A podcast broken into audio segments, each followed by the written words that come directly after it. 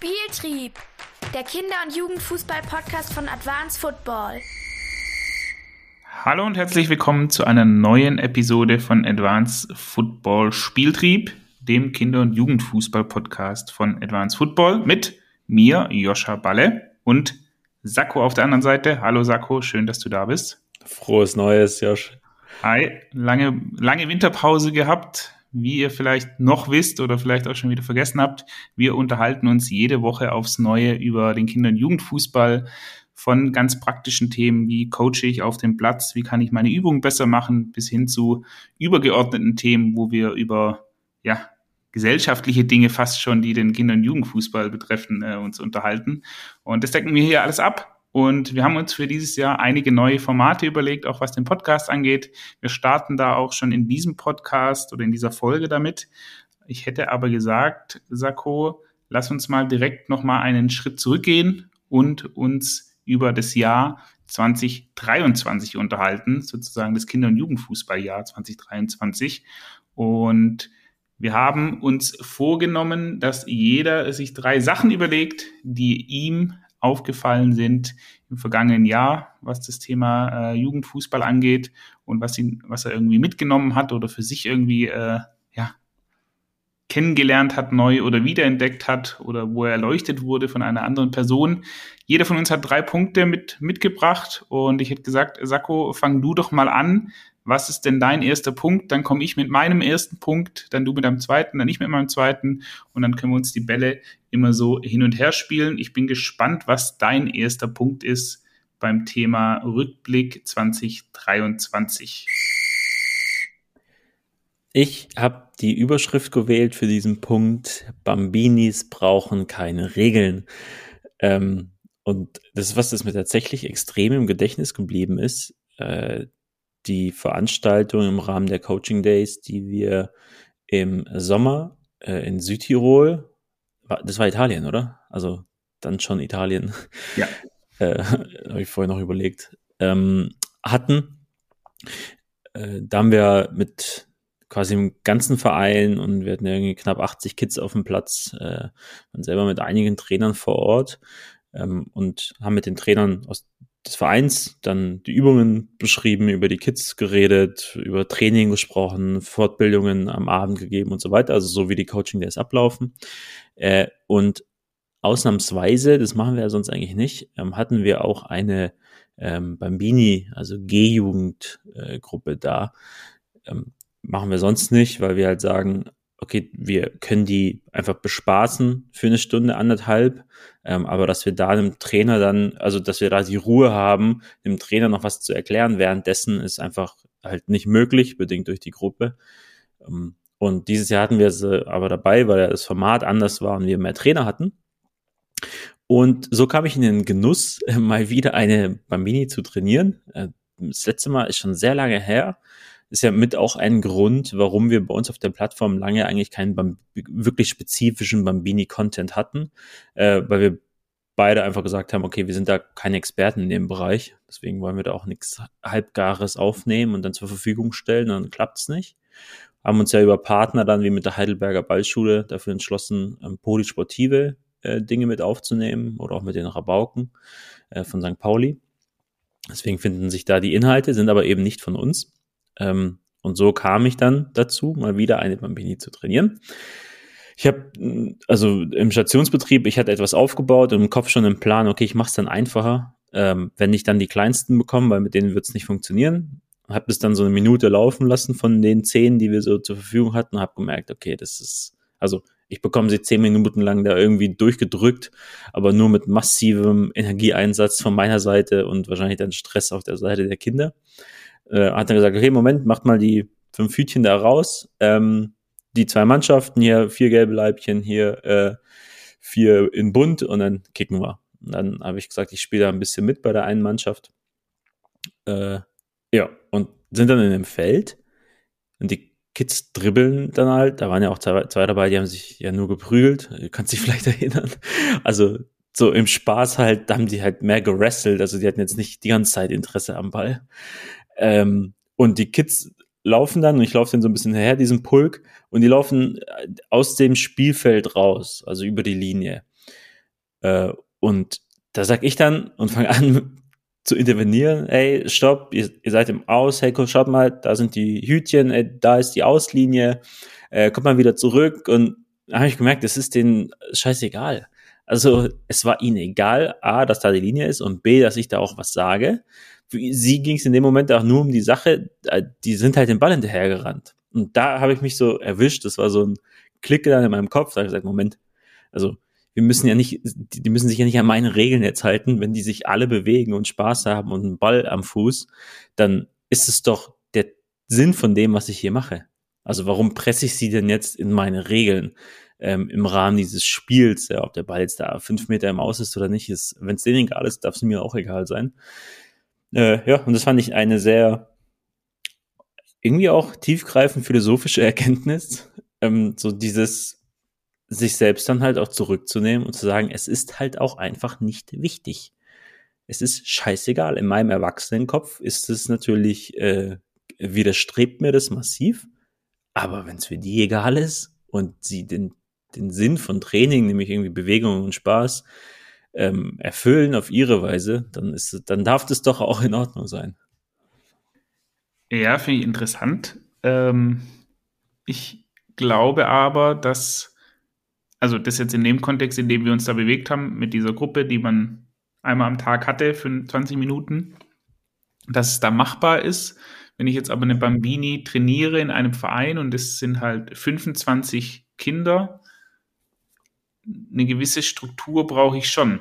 Ich glaube, ich, ich bestimme dir dazu, dass man wegkommen muss von dem Gedanken, wir müssen jetzt trainieren und müssen da irgendwie Inhalte denen vermitteln. Das ist einfach bei 80 Prozent der Bambini-Kinder kognitiv noch nicht möglich und auch nicht notwendig. Äh, die sollen erstmal so viel Bock auf das Training haben, dass sie die nächsten vier Jahre wiederkommen. Ähm, aber ich brauche schon irgendwie eine, eine, Struktur da drin, würde ich jetzt mal behaupten. Und irgendwas, das, das, also nur ein Ball, also ist, ich meine, ganz ehrlich, am Ende ist es bei vielen F- und E-Jugendmannschaften auch so, wenn ich merke und mal richtig bemerken würde, wie die sich vor dem Training bewegen, was die gerade für Spielchen machen, dann könnte ich mich als Trainer auch mal zurücknehmen und eineinhalb Stunden gar nichts sagen und das Training sozusagen gar nicht starten, sondern ich merke einfach, hey, die spielen äh, da gerade geil ein 4 gegen 2, haben sie sich selber aufgebaut oder die schlagen sich äh, äh, Flugbälle über den ganzen Platz. So, also ich muss ja nicht immer in diesem Trainingskontext bleiben, aber im Bambini-Bereich kann ich mir halt vorstellen, dass es relativ schnell umschlägt zu jetzt heult einer oder es spielen nur fünf Stück und die anderen zehn Stück haben nichts mehr von der von dem Spaß, der da gerade stattfindet. Ja, ich denke auch. Also allgemein äh, gültig ist es nicht. Ähm, ich muss ja irgendeine Form von Trainingsbetrieb ähm, gestalten. Aber das ist auch der Punkt, ähm, den wir auch mit den Trainern vor Ort immer wieder haben. Ist ja, wir haben ja diese Momentaufnahme von so einer Mannschaft. Wir sind ja jetzt gerade hier. Ähm, dadurch ist es mir extrem aufgefallen und irgendwie hat mich stärker zum Reflektieren angeregt als jetzt ein, eine sehr gute E-Jugendmannschaft, die sich top benimmt, wo die Übungen richtig fetzen, ähm, wo ich sage, geiles Training. Ähm, aber bei einer Bambini würde ich halt da, wenn sie ins Austribbeln die ganze Zeit, nicht sagen, geiles Training. Das hat mich so eben aus meinem Trainerkopf zum, zum Nachdenken äh, gebracht, weil vielleicht haben wir diese Grenzen auch bei den älteren Teams, die wir gar nicht so sehr brauchen. Also unsere eigenen Grenzen im Kopf zu, was ist gutes Training, was ist schlechtes Training. Und da bin ich voll bei dir. Ähm, nichtsdestotrotz glaube ich, dass, also ist ja irgendwo auch eine Erziehung für die Kinder, den mit der Zeit beizubringen, das läuft so und wir haben jetzt mal fünf Minuten, wo wir vielleicht uns konzentrieren und eine Aufgabe haben, die auch für den Kopf anstrengend ist, aber dann gehen wir wieder ins Kicken. Und das wäre eine geile Periodisierung eigentlich für eine Bambini-Saison, zu sagen, wir starten mit 100% freiem Spiel und landen am Ende irgendwo bei 30% Übungszeit. Das können ja auch kleine Spielformen sein. Äh, und dem freien Spiel zu 70 Prozent dass ich sage, ich steige einfach jeden Monat die Minuten, die ich von ihnen abverlange, in einem konzentrierten äh, Lernumfeld und lande dann am Ende bei einer Zahl, wo ich sage, okay, guck mal, jetzt ist gut. Ähm, das könnte auch eigentlich ein interessanter Ansatz sein. Also für eine Peri Periodisierung und für so einen Lernzielkatalog. Also was möchte ich, dass die Kinder am Ende der Bambini können? Und sicher kein mhm. Slalom-Dribbling mit beiden Füßen, so ein Scheiß. Also, aber sie haben verstanden, was Training ist und können sich für x Minuten konzentrieren. Das wäre irgendwie Also es fällt mir jetzt so spontan ein, aber es ist, glaube ich, mit dem, was du gesagt hast, hat mich das auf die Idee gebracht. Ja, guter Ansatz auf jeden Fall. Mein, oder wolltest du noch was ausführen? Ich wollte nichts sagen, nee, ich, wollt, ich, ich bin gespannt auf deinen Punkt. Achso. Äh, den kannst du doch lesen schon. äh, und zwar, mein erster Punkt ist, das ist einfach eine Erkenntnis, äh, die ich schon lange im Kopf hatte und die ich aber im Laufe des Jahres 2023 äh, bestätigt haben wollte sozusagen und äh, das an möglichst vielen Veranstaltungen und möglichst vielen Gruppen auch und Leistungsniveaus äh, getestet habe. Torschussformen zu Beginn eines Trainings machen dein Training besser, äh, ist meine erste Erkenntnis. Was bedeutet das? Ich würde behaupten, 80 Prozent meiner Trainings starte ich mittlerweile mit irgendeiner Übungsform oder irgendeinem Wettkampf, wo der Torschuss ganz klar im Fokus steht. Und wir sind ja sehr lange oder immer noch äh, starke Verfechter von so Formen wie Chaosball, also ein Spiel, ein Spielfeld aufbauen und dann zwei verschiedene Spielrichtungen äh, vorgeben und dann herrscht da so ein Chaos, wenn die sich halt kreuzen und queren und alle sind in Bewegung. Das ist auch super, würde ich auch jedes Mal machen, aber oftmals ist es halt materialtechnisch schon sehr aufwendig, zwei E-Jugendtore und vier Minitore sich zu organisieren, ähm, wenn parallel noch drei andere Mannschaften trainieren. Und da bin ich mittlerweile weg von und ich starte eigentlich immer mit irgendeinem Torschusswettkampf. Ähm, also jetzt, wenn man bei uns auf der Plattform unterwegs ist, Torschussrundlauf zum Beispiel oder äh, was gibt's noch? Äh, Kopfballrundlauf beziehungsweise Torschussrund, also Torschussrundlauf im Hütchenwald zum Beispiel. Gibt ja ein paar Übungen, gibt's ja. Und die führen einfach dazu, dass von Sekunde eins an Spannung im Training drin ist, die Kinder Bock haben, es laut ist, äh, alle irgendwie in Bewegung sind, alle ein Stück weit Erfolgserlebnisse haben und es zieht sich dann, hatte ich immer jetzt das Gefühl, durchs komplette Training. So, weil dieses soforte sofortige Ansteuern, dieses, äh, ich möchte aufs Tor knallen, ich möchte äh, dem Gegner irgendwie überwinden, ich möchte einen geilen Abschluss haben wie Mbappé oder irgendjemand anders, dem sie nacheifern, das sorgt einfach für so langfristig nochmal eine Nachwirkung äh, in den Gehirnen der, der Spieler, ähm, dass ich mich viel, viel leichter tue im Rest des Trainings, meiner Erfahrung nach.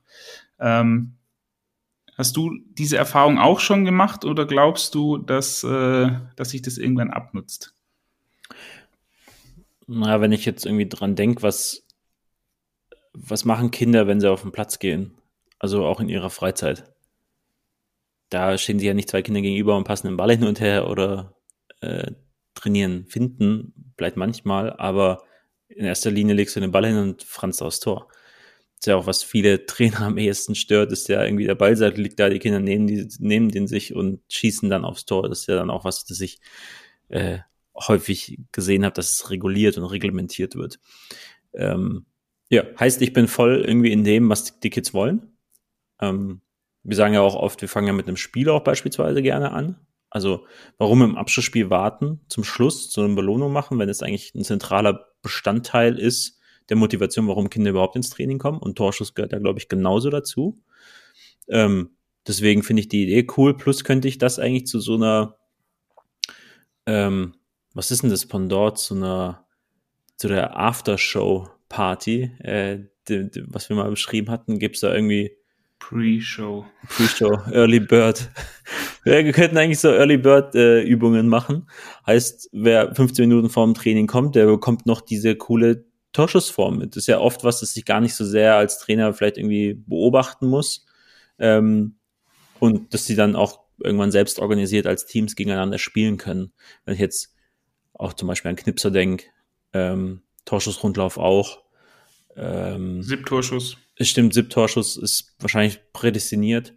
Ähm, und das ist ja ein selbst organisiertes Spiel im besten Fall. Also die Kids spielen ja auch sowas wie Elverkönig oder ähm, äh, WM, also da, wo du, wenn du Tor schießt, in die nächste Runde kommst. Das bekommen sie ja auch hin, sind ja auch keine einfachen Spiele. Also geht es ja um Punkte, Regeln, Tore zählen, ja, nein. Ähm, da finde ich es cool. Also jetzt kommt, jetzt bringe ich dir einfach den Einwand, den ich bei 50 Prozent der Hörer ähm, schon äh, vorausahne. Jetzt kommen die da im Winter auch noch, den wir aktuell haben, auf den Platz. Du gibst den Ball und lässt dir erstmal volle Kraft aufs Tor schießen. Hast du keine Angst vor Verletzungen, Joscha? Ich glaube, also bis zu einem gewissen Alter ist es kein Problem, ähm, wenn ein Kind, das zehn Jahre alt ist, nach zwei Torschüssen Probleme in der Leiste bekommt, dann äh, ist das Kind, glaube ich, schon im Brunnen gefallen und ich muss mir andere Gedanken machen, beziehungsweise sollte vielleicht mal mit den Eltern reden, ob sie nicht äh, mit dem Kind äh, noch einen Ausgleichssport haben, weil oftmals ist es ja irgendwie über eine, eine muskuläre Disbalance oder andere Geschichten äh, geartet, äh, solche Schmerzen. Äh, deshalb glaube ich, ist das kein Problem. Vor allem, wenn ich, wenn ich ja die, wenn ich die, die Intensität und auch die Abstände ähm, anpasse. Also geht ja nicht darum, dass die von der Mittellinie loslaufen, in einem Vollsprint den Ball vor sich hertreiben und ab, ab 20 Meter schießen, sondern bei so einem Torschussrundlauf habe ich ja einen Abstand von, lass es acht Meter sein zum Tor, dann dribbeln sie drei Meter durch einen Hütchenwald und schießen aus einer sehr, sehr, sehr langsamen Aktion, weil ich ja nicht Tempo machen kann durch so einen Hütchenwald, ähm, schieben sie das Ding ins Eck. So, also das ist ja jetzt keine Maximalbelastung, das glaube ich eben nicht, wie jetzt bei irgendwelchen gesetzten Bällen, die ich von der Strafraumkante schieße, mit voller Wucht, sondern ich glaube, das ist eher, ja, ähm, eher nachrangig zu beachten. Vor allem betrifft es immer nur zwei, drei Spieler in der Mannschaft und die Spieler, die müsste ich mir sowieso mal rausnehmen, wenn die schon in der FE die Jugend Probleme damit haben. Ja, mir fällt da auch ein, dass wir das dem, den Vereinen auch immer wieder empfehlen. Also oft ist ja dann die Frage in so einer Sitzung, ähm, da kommt dann das Thema Dehnen auf und äh, Aufwärmen. Ähm, und da sagen wir denen ja auch, hey, es wäre eigentlich cool, wenn ihr ein zentrales Aufwärmprogramm hättet, da gibt es tausend Stück im Internet. Da gibt es auch wahrscheinlich 10.000 bei YouTube und auch bei uns auf der Plattform. Bei uns auch. FIFA 11 Plus Kids Programm, das ja nachweislich zu weniger Verletzungen führt. Ähm, und dass man da sagt, hey, Kids, irgendwie, bevor ihr den ersten Ball berührt, müsst ihr diese fünf Movement Preps, ähm, Mobi-Stabi-Geschichten machen. Und dann dürft ihr euch einen Ball nehmen und alles machen, was ihr wollt. Ähm, und dieses Ding von Eigenverantwortung ähm, das ist wichtig und ihr macht das selbstständig. Zwischen diesen, am besten, ich würde ein Feld aufbauen oder zwei Hütchen. So die orangen Hütchen da drüben sind immer unsere, ähm, unsere Warm-up-Station. Regel ist, bevor ihr den ersten Ball berührt, diese fünf Movement Preps, dann los. Und dann äh, glaube ich, hätte auch keiner mehr Probleme mit so einem Tauschspiel zu Beginn oder auch irgendwie als Early Bird Übung. Ähm, und das wäre, glaube ich, ein perfekter Mittelweg auch. Also ja. sie zur Eigenständigkeit erziehen, mich ein bisschen entlasten und wissen aber auch, dass sie körperlich ein Stück weit vorbereitet sind. Grundsätzlich sehe ich es so wie du. Nichts, was ein F-Jugendkind körperlich macht, äh, hat ein Warm-up zu Beginn. Also wenn er zu Hause irgendwo losrennt im Garten, dann macht er das auch nicht mit vorherigem Aufwärmen, aber wir im Fußball scheißen uns da ein. Das war mein erster Punkt. Sako, was ist denn dein zweiter Punkt? Ich habe mir ähm, da notiert, KinderfußballtrainerInnen brauchen eine Storytelling-Ausbildung. Ähm, ich habe dieses Jahr ähm, eine Gruppe äh, trainiert für einen längeren Zeitraum. Dieses mir. Jahr oder letztes Jahr? Ah, ja, 23. ich bin in dem, da bin ich noch nicht ganz drin. Ähm, für einen längeren Zeitraum ähm, und es war eine kleine Gruppe aus acht Kids, E-Jugendalter. Und wir hatten verschiedene Themen. Wir hatten einmal eben das Thema dann Torschuss äh, und ich habe denen erklärt, was es mit ähm, dem Zielen zu tun hat. hat. Mir ist auch da wieder aufgefallen und ich hatte es in der Folge schon mal beschrieben, dass die halt einfach aufs Tor schießen. Also es wird halt aufs Tor geschossen, aber es gibt keine genaueren Ziele und dadurch wird oft auf den Torwart geschossen. Ähm, und dann habe ich die, die denen eine Geschichte erzählt. Sagt, hey, kennt ihr Thomas Tuchel? Ja, kennen wir. Wo ist denn der aktuelle Trainer? Ich glaube, der war noch bei PSG, wenn mich nicht alles täuscht. Ähm, äh, wisst ihr, was der seinen ähm, Stürmern erzählt? Wisst ihr, wenn der, wer da alles mitspielt in der Mannschaft? Da haben sie zwei, drei Namen genannt, hat gesagt, ja, wisst ihr, was der denen sagt, damit die mehr Tore schießen ähm, an den Spielen am Wochenende? Nee, wissen wir nicht. Er wollte es wissen.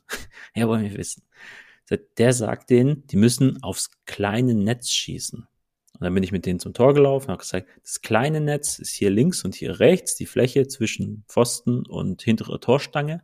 Dieses seitliche Netz, das im Tor hängt. Ähm, und das müssen sie mit dem Ball treffen. Heißt, der sagt dir nicht, schießt aufs Tor, weil dann geht der Ball oft vorbei geht auf den Torwart, sondern der den schießt aufs kleine Netz. Was passiert dadurch? Ja, die müssen sich mehr konzentrieren, die müssen genauer schießen und so weiter. Und dann ging es weiter und ich habe gemerkt, wie sehr sie die Geschichte beschäftigt hat, weil es dann im nächsten Training auch nochmal Thema war. Ähm, und jetzt rein subjektiv hatte ich auch noch das Gefühl, dass sie erfolgreicher sind äh, in den Torabschüssen, aber das kann ich jetzt auf Datenbasis nicht bestätigen. Ähm, und da ist mir dann auch wieder letztes Jahr klar geworden, also welche Macht eigentlich diese Geschichten dann auch entwickeln können. Und das eben nicht nur, und ich glaube, oft wird es nur so benutzt, über Motivation, ja, warum wir uns jetzt hier den Arsch aufreißen müssen, warum wir Vollgas geben müssen. Die Halbzeitansprache ist ja dann auch oft auf Motivation ausgelegt, ähm, Finalspiel auf irgendeinem Turnier und so weiter. Aber das im Training zu benutzen, um Coaching-Inhalte präziser und nachhaltiger in die Köpfe der Kids zu bringen, ich glaube, das wird noch zu wenig benutzt. Also Bilder und Metaphern zu kreieren, auch durch die eigenen Wörter. Ähm, und jetzt ist dann das Coaching dann für die Jungs danach halt immer gewesen, kleines Netz. Hast du aufs kleine Netz geschossen? Auf welches kleine Netz zielst du? Wie trifft man das kleine Netz am besten? Also es ist ein, ein, ein Wording und eine Geschichte, die ich problemlos über Monate hinweg im Training ähm, immer wieder aufgreifen kann und die Kids sofort wissen, um was es geht. Und das war für mich nochmal so schade, ähm, dass es in der bisherigen, wir haben es auch nicht drin, das muss ich auch sagen, dass es aber bisher in der Ausbildung irgendwie gar kein Thema ist. Es heißt dann immer, sprecht in Metaphern und in Geschichten, vor allem bei den ganz kleinen Kindern. Also Bambini-Übungen sind halt mit Lava und Dinosauriern und so. Ähm, aber das irgendwann umzumünzen zu, okay, wir verpacken Coaching auch in kleine Geschichten oder Metaphern, ähm, das kommt zu kurz, aber bringt mich auf die Idee, dass wir vielleicht dieses Jahr ein kleines Storytelling-Modul bei uns auf die Plattform packen. Also, weil es da draußen Experten gibt, die, die, sich das Thema zutrauen äh, und mit uns fußballspezifisch aufbereiten wollen. Wir sind bereit. Spannend, ja. Ähm, ich sehe es vor allem interessant, das mal auch in ältere Jahrgänge dann zu übertragen. Also klar, wir sprechen immer vom Kinderfußball und äh, ich kann mich da noch an unsere Zeit in Hoffenheim erinnern, als es da eine Fortbildung gab von einer BFV-Mitarbeiterin in der, in der Kunstrasenhalle ah, ja. in, mhm. Hoffenheim. Ich erinnere mich. Ähm, die hat da ein Feuerwerk mit dieser Bambini-Mannschaft abgerissen, ohne Gleichen mit irgendwelchen Plüschtieren und also war für mich die, die beste Bambini-Einheit, die ich in meinem Leben je gesehen habe, äh, weil sie halt irgendwelche Dino-Kuscheltiere und irgendwas mit dem Weltall erzählt hatte. Äh, da wolltest du am liebsten mitmachen, ne? Also ist wolltest am liebsten ja. mitmachen und drumherum standen halt irgendwie 50, äh, 50 erwachsene Trainer und in der Mitte sie mit den 20 äh, Bambini-Kindern. Äh, Weltklasse. Ähm, und das aber auch zu übertragen auf den älteren Fußballbereich sozusagen. Das fände ich mal spannend und vielleicht gibt es ja den einen oder anderen Hörer oder die Hörerin, die das auch in der CBA oder vielleicht auch im Herrenbereich äh, nutzt. Äh, dann schreibt uns das gerne mal hier bei, bei Spotify in die, in die Kommentare rein. Kann man ja mittlerweile machen. Oder ihr schreibt uns gerne eine, eine Mail ähm, dazu. Würde mich tatsächlich mal interessieren, wie ihr das denn nutzt, das Ganze. Mein zweiter Punkt ja. ist und der fasst zumindest diese kleinen Sachen, die wir jetzt schon besprochen haben, so ein bisschen auch zusammen. Im kleinen Anfang Praktiken, Praktiken im Verein zu ändern, ist meist nachhaltiger, als immer das große Ganze zu Beginn ändern zu wollen. So. In der täglichen Arbeit mit Vereinen fällt mir immer eins auf. Es wird, gut, das ist wahrscheinlich eine deutsche Angele äh, Eigenheit, äh, es wird immer nur genörgelt und es ist alles schlecht ähm, und es geht nichts voran. Und die zweite Sache, die mir aufgefallen ist, es wird immer versucht, gleich das große Rad zu drehen bei, bei Maßnahmen und bei, bei Veränderungen, die man im Verein erzielen möchte. Und ich habe die Erfahrung gemacht, am wirksamsten wird man, wenn es eine Mischung ist Dafür braucht man, also wenn es quasi große Maßnahmen, große Räder gibt, die man versucht zu bewegen durch, einen, durch eine Strategie, die man sich äh, ausarbeitet, durch ein Konzept, das man irgendwie gemeinsam erstellt und zeitgleich dazu dann äh, die Praktiken im Kleinen ändert. Realitätsnäher bei vielen Trainern, die jetzt irgendwie einen Verein haben, der halt vor sich hin vegetiert und jetzt nicht viel, aber auch nicht wenig macht, ist es dann doch im Kleinen Änderungen äh, einzuführen. Es geht los bei das, was du jetzt beschrieben hast als Beispiel mit dem, mit dem Aufwärmprogramm. So. Klassiker wäre, ja, in der Trainersitzung sagt, hey, wir bräuchten eigentlich mal ein Aufwärmprogramm für die ganze Jugend. So, und lass uns das mal ausdrucken und dann drehen wir vielleicht Videos ab noch und dann drucken wir Handouts aus und vielleicht brauchen wir eigentlich noch eine App dazu, äh, die, die das Athletiktraining irgendwie aufbereitet. Nee, Bullshit. So, gib, überlegt euch fünf Minuten lang fünf Übungen, wo ihr sagt, die passen für uns, da sind wir da d'accord damit und äh, setzt die bei euch in der Mannschaft ein, probiert es aus seid euch bewusst, dass diese kleinen Maßnahmen auch nur eine kleine Zielgruppe sozusagen erreichen wird. Bei eurer D-Jugend, wenn ihr sagt, ihr müsst es selbstverantwortlich machen vor dem Training, dann werden das nicht alle 20 oder 18 Jungs auf einmal machen, sondern 10 Stück fangen damit an, die vielleicht ein bisschen ambitionierter sind. Und irgendwann wird diese Praktik, die ihr eingeführt habt, wird sich über mehrere über mehrere Wochen wird sich das reinentwickeln in die Mannschaft und irgendwann ist es ein Selbstläufer. So. Und dann muss ich nicht groß mit einer, mit einem Workshop arbeiten oder muss irgendwie mit einem großen äh, Primborium das versuchen aufzusetzen, sondern wirklich mal zu versuchen, mit kleinen Praktiken, kleinen Änderungen versuchen, wirksam zu werden. Ich glaube, das hilft bei Vereinen. Äh, vielen Vereinen würde das extrem weiterhelfen. Das war meine äh, Haustürklingel, die man da gehört hat. Das ist nur zur Info. Ähm, ich bin zu 100 Prozent bei dir. Und ich meine, dass mit einer der häufigsten Anfragen, die wir so bekommen im ersten Schritt ist, wir brauchen ähm, so Lernziele für jedes Jahr. Der D-Jugendtrainer soll aus der E-Jugend eine Mannschaft bekommen, wo er weiß, was die schon können. Das ist so der, der klare und irgendwie klassische Gedanke, der entsteht, bei, vor allem wenn man an so konzeptionelle Arbeit denkt. Ähm, und dabei ist das mehr so das Endergebnis. Aber die, die Maßnahmen und die Schritte sind ja viel kleiner und viel früher. Und da muss man auch hingehen und sagen, Moment, also, dass du jetzt da deine ganzen Trainer auf einen Schlag verändern kannst und die so einem Masterplan folgen, das ist unmöglich. Vielleicht sollte man eher low-hanging fruits identifizieren. Also was ist denn das, wo wir mit einer kleinen Änderung große Effekte erzielen? Und das ist halt sowas wie, ey, was machen wir eigentlich zu Beginn in jedem Training in den Mannschaften? Dann haben wir zwei Trainer von acht, die halt die Kinder warm laufen lassen, zwei Runden im Kinderfußball. Und das zu vereinheitlichen, zu sagen, okay, äh, liebe Leute, wir haben uns überlegt, was Kindern Spaß macht zum Warm-up, ähm, haben uns entschieden als Verein, wollen wir so eine Vereinsidentität im Warm-up schaffen und das ist jetzt diese fünf Übungen Movement Preps und ähm, eine Torschussübung und dann dürft ihr mit dem Training äh, loslegen, wie ihr es geplant habt. Und die Veränderung ist irgendwie massiv motivierte Kinder, die pünktlich kommen, Eltern, die von ihren Kindern berichtet bekommen, dass es so viel Spaß macht, was sie zu Beginn gemacht haben. Äh, die Eltern sehen ja auch immer den ersten Teil des Trainings ähm, und das hat, glaube ich, so viele Effekte hinten raus, dass ich dann ähm, dass man sich dann im nächsten Schritt nochmal hinsetzen könnte und sagen, ja, okay, wir haben es jetzt vereinheitlicht vor zwei Monaten. Was ist so die Rückmeldung, die ihr erhaltet, euer Gefühl dazu? Und dann stellt man fest, die Leute finden es gut. Und dann gehe ich den nächsten Schritt und sage, hey, glaubt ihr, es macht Sinn, dass wir das für andere Teile des Trainings auch noch machen? Und am Ende kommt eben einheitliche Trainingsstruktur und so weiter raus.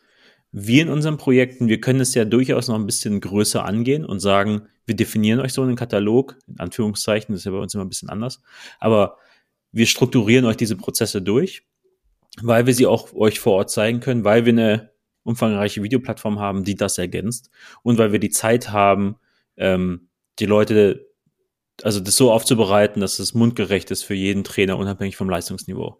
Das ist ja unsere Dienstleistung. Ich baue ja mein iPhone auch nicht selbst, sondern ich kaufe es halt ein von jemandem, der es davor gebaut hat. Ähm, und hier haben wir es auch so. Aber wenn es jemand mal angehen möchte, dann ist, glaube ich, das, was du beschreibst, absolut der richtige Punkt. Man hat dann immer sehr große Ziele zu Beginn.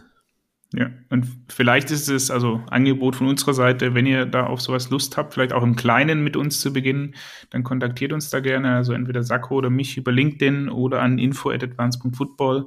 Vielleicht gibt's da ja genau das. Also vielleicht habt ihr eine Idee, die ihr gerne umsetzen möchtet und wir sollen euch dabei unterstützen. Äh, da sind wir sehr, sehr offen für. Sakko, dein dritter Punkt. Äh, ich begebe mich jetzt äh, aus dem äh, klassischen Breitensport so ein bisschen raus hin äh, zu den Leistungszentren in Deutschland. Da ist der Titel für meinen Punkt, ist Leistungszentren müssen ihre, den Klammern Trainer, Arbeit professionalisieren und nach oben vermarkten. Ähm, was meine ich damit? Wir hatten dieses Jahr ähm, einige Projekte in verschiedenen Leistungszentren ähm, und haben festgestellt, dass gar nicht immer entscheidend ist eigentlich die Qualität der Arbeit, die im Nachwuchs gemacht wird, sondern oft ist es auch davon abhängig, ähm, wie der Weg nach oben denn gestaltet wird.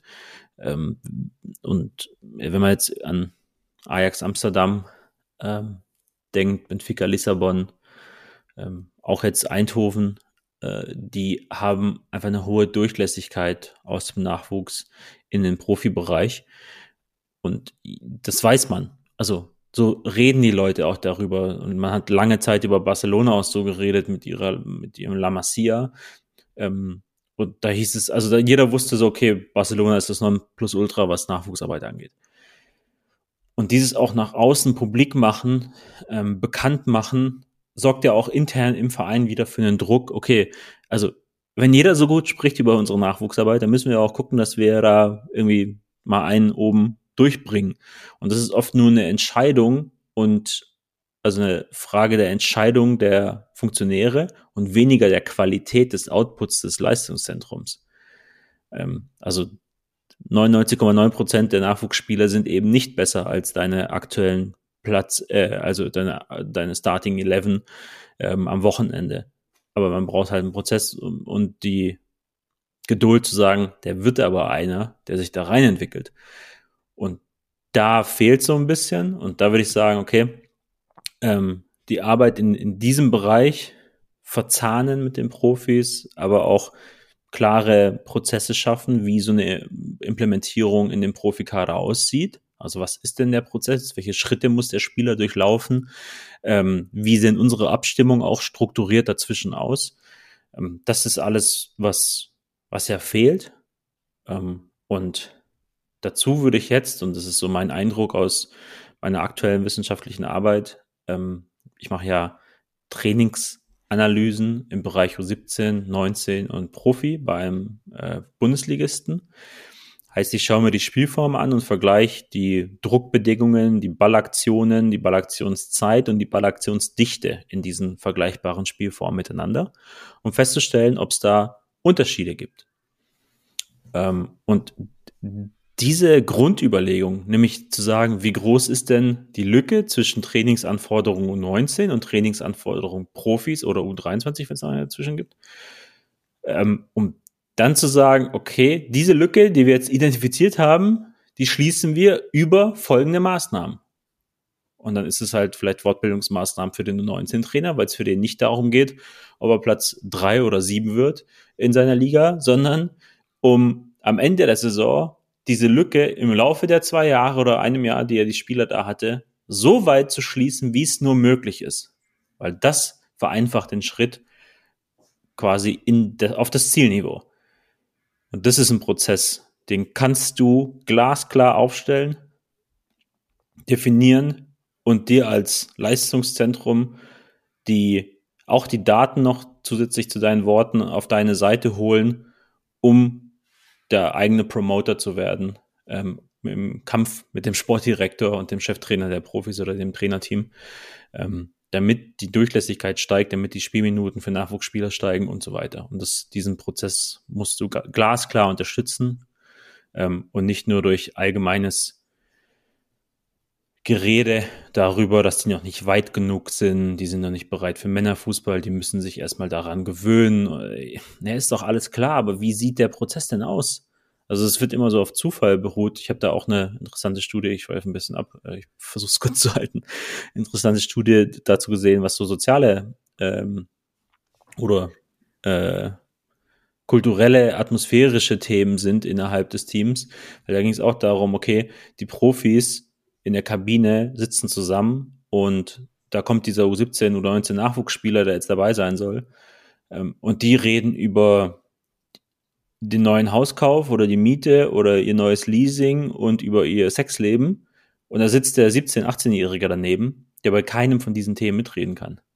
Also einen sozialen Anschluss zu finden, ist dann halt auch nochmal in dieser exklusiven Gruppe super schwierig. Heißt, ich habe einen Spieler, der ultra nervös ist, ähm, der im Training wahrscheinlich dazu neigt zu überpacen, der aber keinen, niemanden hat, der ihn so richtig auffängt in diesem Mannschaftsgefüge. Also ich, noch, ich könnte es ihm fast nicht noch schwerer machen. Und dann wundere ich mich darüber, dass es nicht klappt. Und da ist irgendwie für mich die große Erkenntnis gekommen im Laufe des zweiten Halbjahres 23. Ähm, das funktioniert strukturierter. Und dann erziele ich auch kurzfristig Ergebnisse. Und mit kurzfristig meine ich innerhalb von zwölf Monaten max. Spannend. Ich bin gespannt, was deine Arbeit zutage trägt, was das sportlich-inhaltliche angeht. Ähm, alles, was dieses zwischenmenschlich-soziale angeht, äh, das ist sicherlich ein Riesenthema, ähm, aber auch irgendwie schwer zu greifen. Ähm, vielleicht machen wir da nochmal einen Deep Dive mit, mit dem einen oder anderen Podcast-Gast. Da hätte ich auf jeden Fall Lust. Fällt mir gerade ein, in den kommenden Wochen wird ein ähm, ein Podcast mit äh, Vincent kommen, der U18 bzw. U19-Trainer von PSW Eindhoven. Und das, was wie er es beschreibt, weil ich ihn auch gefragt hatte, also das Interview wurde schon aufgenommen, wir haben es nur noch nicht veröffentlicht, was denn so besonders ist in seinen Augen bei PSW. Er hat ja auch da als Spieler gespielt, ist dann weg, Co-Trainer gewesen in Wolfsburg, jetzt wieder U19-Trainer. Er sagt einfach die Kultur und die Menschen dort. Und glaube, das ist da vielleicht ein, ein, wahnsinnig großer Bestandteil des Erfolgs äh, der PSW Eindhoven Nachwuchsabteilung, dass sie, dass sie eine Kultur geschaffen haben, wo, wo Spieler auch irgendwie zu Profis reifen können. Aber wie gesagt, wir schweifen ab. Äh, das machen wir mal ein andermal und äh, das Interview mit Vincent kommt auch bald. Mein dritter Punkt ist kein dritter Punkt, denn ich habe mir überlegt, der dritte Punkt, den dürft ihr uns sozusagen zuspielen. Also, ihr habt mehrere Möglichkeiten, wie ihr das macht. Erstens, ihr kommentiert bei Spotify unter der Episode. Das kann man, kann man einen Kommentar schreiben. Ihr könnt es da reinschreiben. Zweitens, ihr schreibt uns eine Mail an content at advance.football. Oder info, ist egal. Oder info at, aber info at kriegen wir so viele. Oder, was ihr auch machen könnt, ich packe den, äh, die Handynummer nochmal in die Show Notes. Ihr könnt uns eine WhatsApp schreiben oder noch besser eine Audio-Message machen, also eine, eine Memo. Und dann können wir sie hier abspielen. Sagt da gerne euren, euren Verein, euren Namen, welche Jugend ihr trainiert und was eure Erkenntnis 2023 war. Dann können wir das vielleicht mal sammeln und so fünf, sechs, sieben, acht, hundert Stück, wer weiß wie viele, äh, hier abspielen und dann können wir unser gemeinsames Wissen so ein bisschen teilen. Das war der kleine Jahresrückblick 2023. Jetzt gibt's eine Premiere, denn Sakko, es gibt eine neue Kategorie. Ich wollte anstatt dem Pfeifen eigentlich einen anderen Jingle nehmen. Ich hätte gern dieses von Friends, das Intro-Lied. Oh, ähm, da bekommen wir, glaube ich, Ärger. Kost, kostet aber Geld, deshalb äh, bleiben wir mal beim Schiri-Pfeifen noch. Auf jeden Fall heißt die neue Kategorie Advanced Football Family and Friends. Was ist das? Das ist eine Kategorie, in dem Freunde, Wegbegleiter, Zuhörer, wer auch immer uns Sprachnachrichten schickt und uns Ideen mitgibt, über die wir diskutieren sollen oder auch Erkenntnisse, die wir so ein bisschen einordnen können. Das geht vom Profitrainer bis hin zu NLZ-Trainern über sportlich Verantwortliche bis zu Breitensporttrainern. Und wir starten diese Kategorie mit einer Sprachnachricht aus Bochum. Wichtig, kein Profitrainer, sondern ein Breitensporttrainer, aber hört mal selbst. Ähm, jedenfalls, was mich als ähm, 2014er Trainer, also Jungjahrgang E-Jugend interessieren würde, ist halt eben, wann man am besten über die Mannschaftsformation und die Aufgaben der einzelnen Spieler am Spieltag spricht. Ähm, also es geht einfach darum, ähm, ich komme aus Bochum. Ich habe hier das äh, Leistungsnachwuchszentrum vom VfL Bochum direkt neben mir und gucke mir da auch mal U10-Spiele an. Und da ist mir eben aufgefallen, dass einige Trainer fünf Minuten vor Anpfiff die Taktiktafel rausholen und dort mit den Kindern was besprechen. Ich habe das immer so gemacht oder mache das so, dass ich ähm, das in der Kabine mache. Das heißt, wir sind dann so ungefähr 30 Minuten vor dem Spiel. Und da frage ich mich natürlich, ist das sinnvoll?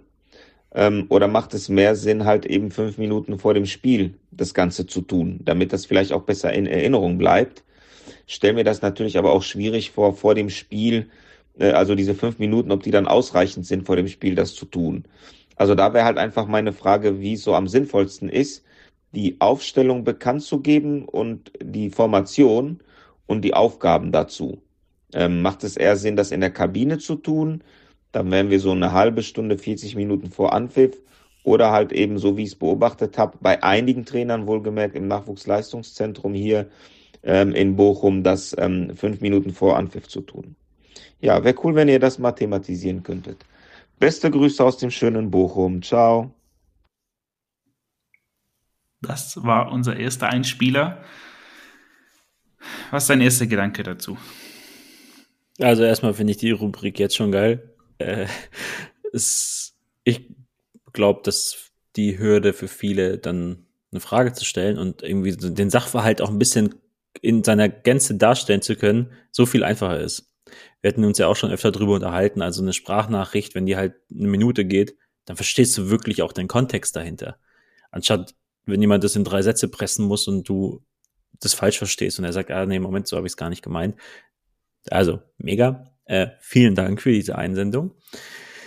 Und ich habe jetzt mehrere Gedanken dazu und ich glaube, muss auch so ein bisschen das, das Setting einmal erläutern. Also im besten Fall habe ich ja A, keine Auswechselspieler, weil Formationen erklären und Aufgaben bedeutet ja auch immer, da sind ein paar dabei, wahrscheinlich, die erstmal nicht spielen. Ähm, muss nicht schlimm sein, auch je nachdem, wie ich die Wechsel gestalte und so weiter. Ähm, aber ich habe jetzt auch wieder eine, eine Mannschaft gesehen, die, die gehen halt grundsätzlich nur mit einem oder maximal zwei Auswechselspielern auf ein Turnier oder sowas. Ähm, weil sie halt sagen, die sollen halt maximal viel spielen. Wenn er halt ein bisschen platt ist, dann, dann ist er halt ein bisschen platt, aber ich brauche nicht ständig sieben frische Kids. Ähm, ja, das also mal dazu. So, jetzt gucken wir uns irgendwie dieses Halbzeitmodell an, das wir auch bei uns auf der Plattform erläutern. Das ist dieses Rom-Modell. Ähm, also wie gehe ich in einer Halbzeit vor? Wie strukturiere ich eine Halbzeitpause äh, bestmöglich? Ähm, und da gibt's ja dieses Ruhe, Orientierung, Motivation. Heißt, die kommen aus dem Spiel. Ich beballer die nicht gleich mit Inhalten, sondern die trinken erstmal was, setzen sich hin, kommen ein bisschen runter. Dann gebe ich ihnen Orientierung. Orientierung ist eben taktischer Natur in der Regel. Ähm, welche Aufgaben erwarten uns? Ein kleines keine Reflexion zur ersten Hälfte, Ausblick auf die zweite und dann die Motivation, also jetzt haben wir wieder Bock, wollen wieder Gas geben und ich erhöhe das Aktivierungsniveau sozusagen bei den Spielern wieder und wir gehen raus. Ähm, vorm Spiel, wenn ich jetzt an meine Zeit zurückdenke, ich habe die Formation auch immer ganz kurz vor, also bevor wir auf den Platz gehen eigentlich, den Kids mitgeteilt. Ähm, heißt, wir haben erstes Warm-up gemacht ähm, auch deswegen, weil dazu sei gesagt, man muss immer aufpassen zwischen Ableitungen aus den Leistungszentren. Ähm, die Kids, die er da sieht, in der U11 von Bochum oder in der U10 vom VfL Bochum, ähm, die haben eine extrem hohe Wettkampferfahrung.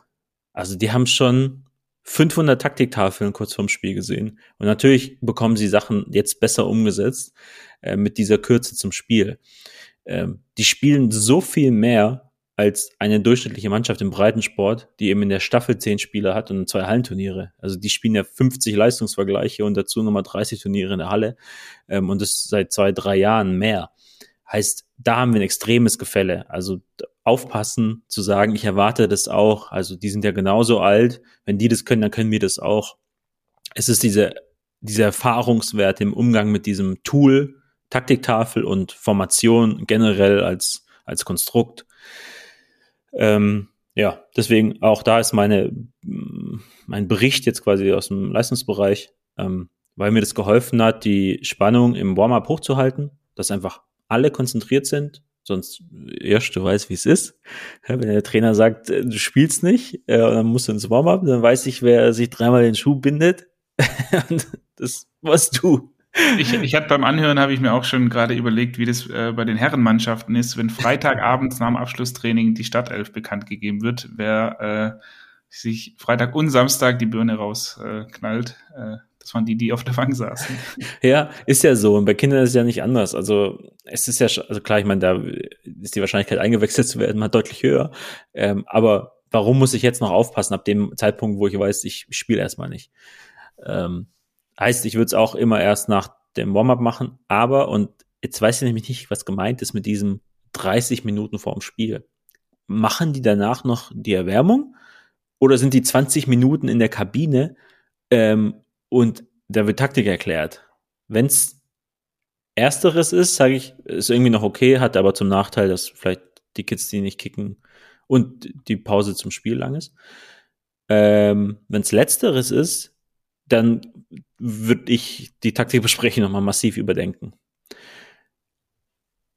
Rein vom Gefühl, um jetzt möglichst pragmatisch, praktisch, inhaltlich zu sein, würde ich sagen, ähm, das Warm-up mit allen, ähm, danach fünf Minuten, acht Minuten vorm Spiel zusammenkommen, dass sie eben auch nochmal durchatmen können und nicht vom, äh, von der Erwärmung noch müde sind, vom, vom Aufwärmen vom Spiel.